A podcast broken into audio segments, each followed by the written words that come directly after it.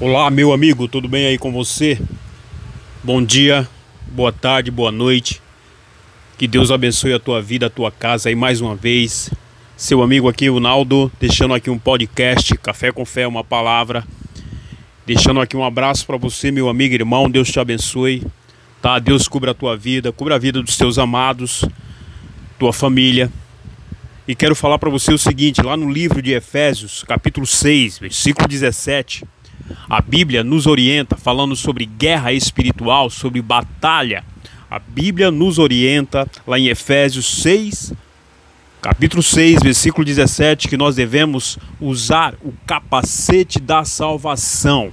Né? Podemos levar isso é, para uma parte teológica e falar de salvação, mas eu quero levar isso aqui para uma parte prática e falar para você sobre guardar a nossa mente que é aquilo que nós precisamos fazer todos os dias, é preservar os nossos pensamentos. Lá no livro de Provérbios, capítulo 4, versículo 3, o que, que a Bíblia diz? Diz que de tudo que nós devemos guardar, devemos guardar o nosso coração, porque é do nosso coração que procede a fonte da vida.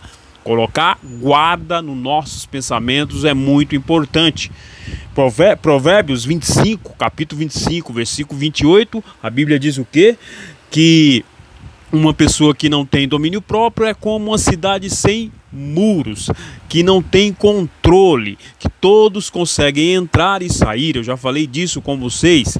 Então, mais uma vez, hoje, né, quarta-feira, falando com você, meu amigo, meu irmão, tá bom? Você aí do WhatsApp, você do nosso podcast Café com Fé, que é esse áudio que nós enviamos somente para amigos especiais. Eu quero falar mais uma vez com você sobre a questão de guardar a tua mente, os teus pensamentos, de guardar realmente a, a, a tua inteligência emocional, né? Como eu disse para você, Efésios 6:17, a orientação é que nós devemos guardar a nossa mente. O capacete protege a cabeça.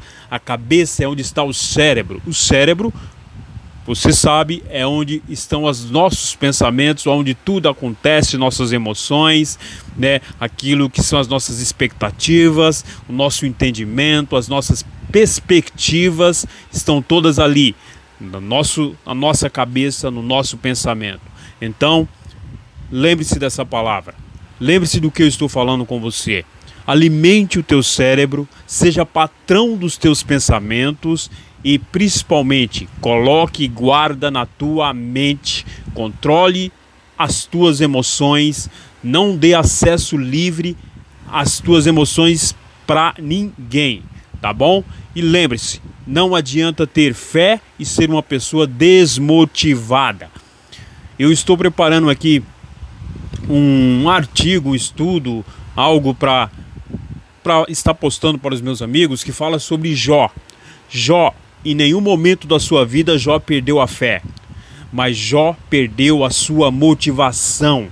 Jó se tornou um homem desmotivado.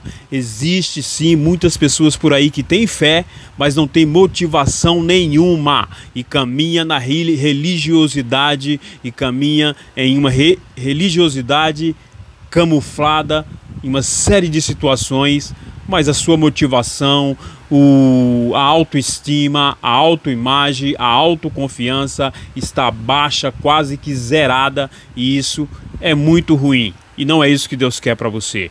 Amigo, um abraço, fica com Deus, fica na paz. Ó, Deus te abençoe nessa quarta-feira. Sucesso na tua vida profissional é o que eu desejo. Eu desejo que Deus te honre, que Deus te abençoe, Deus te dê prosperidade e principalmente sabedoria.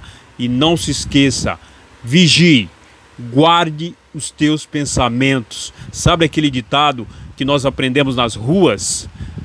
Que as pessoas, aquele ditado que diz o seguinte: Ah, eu vou entrar na tua mente, eu vou, eu vou entrar na tua alma, eu vou cair na tua mente, eu vou cair na tua alma. Então, exatamente, o diabo é sujo. Ele sabe que tudo acontece no campo da ideia, do pensamento.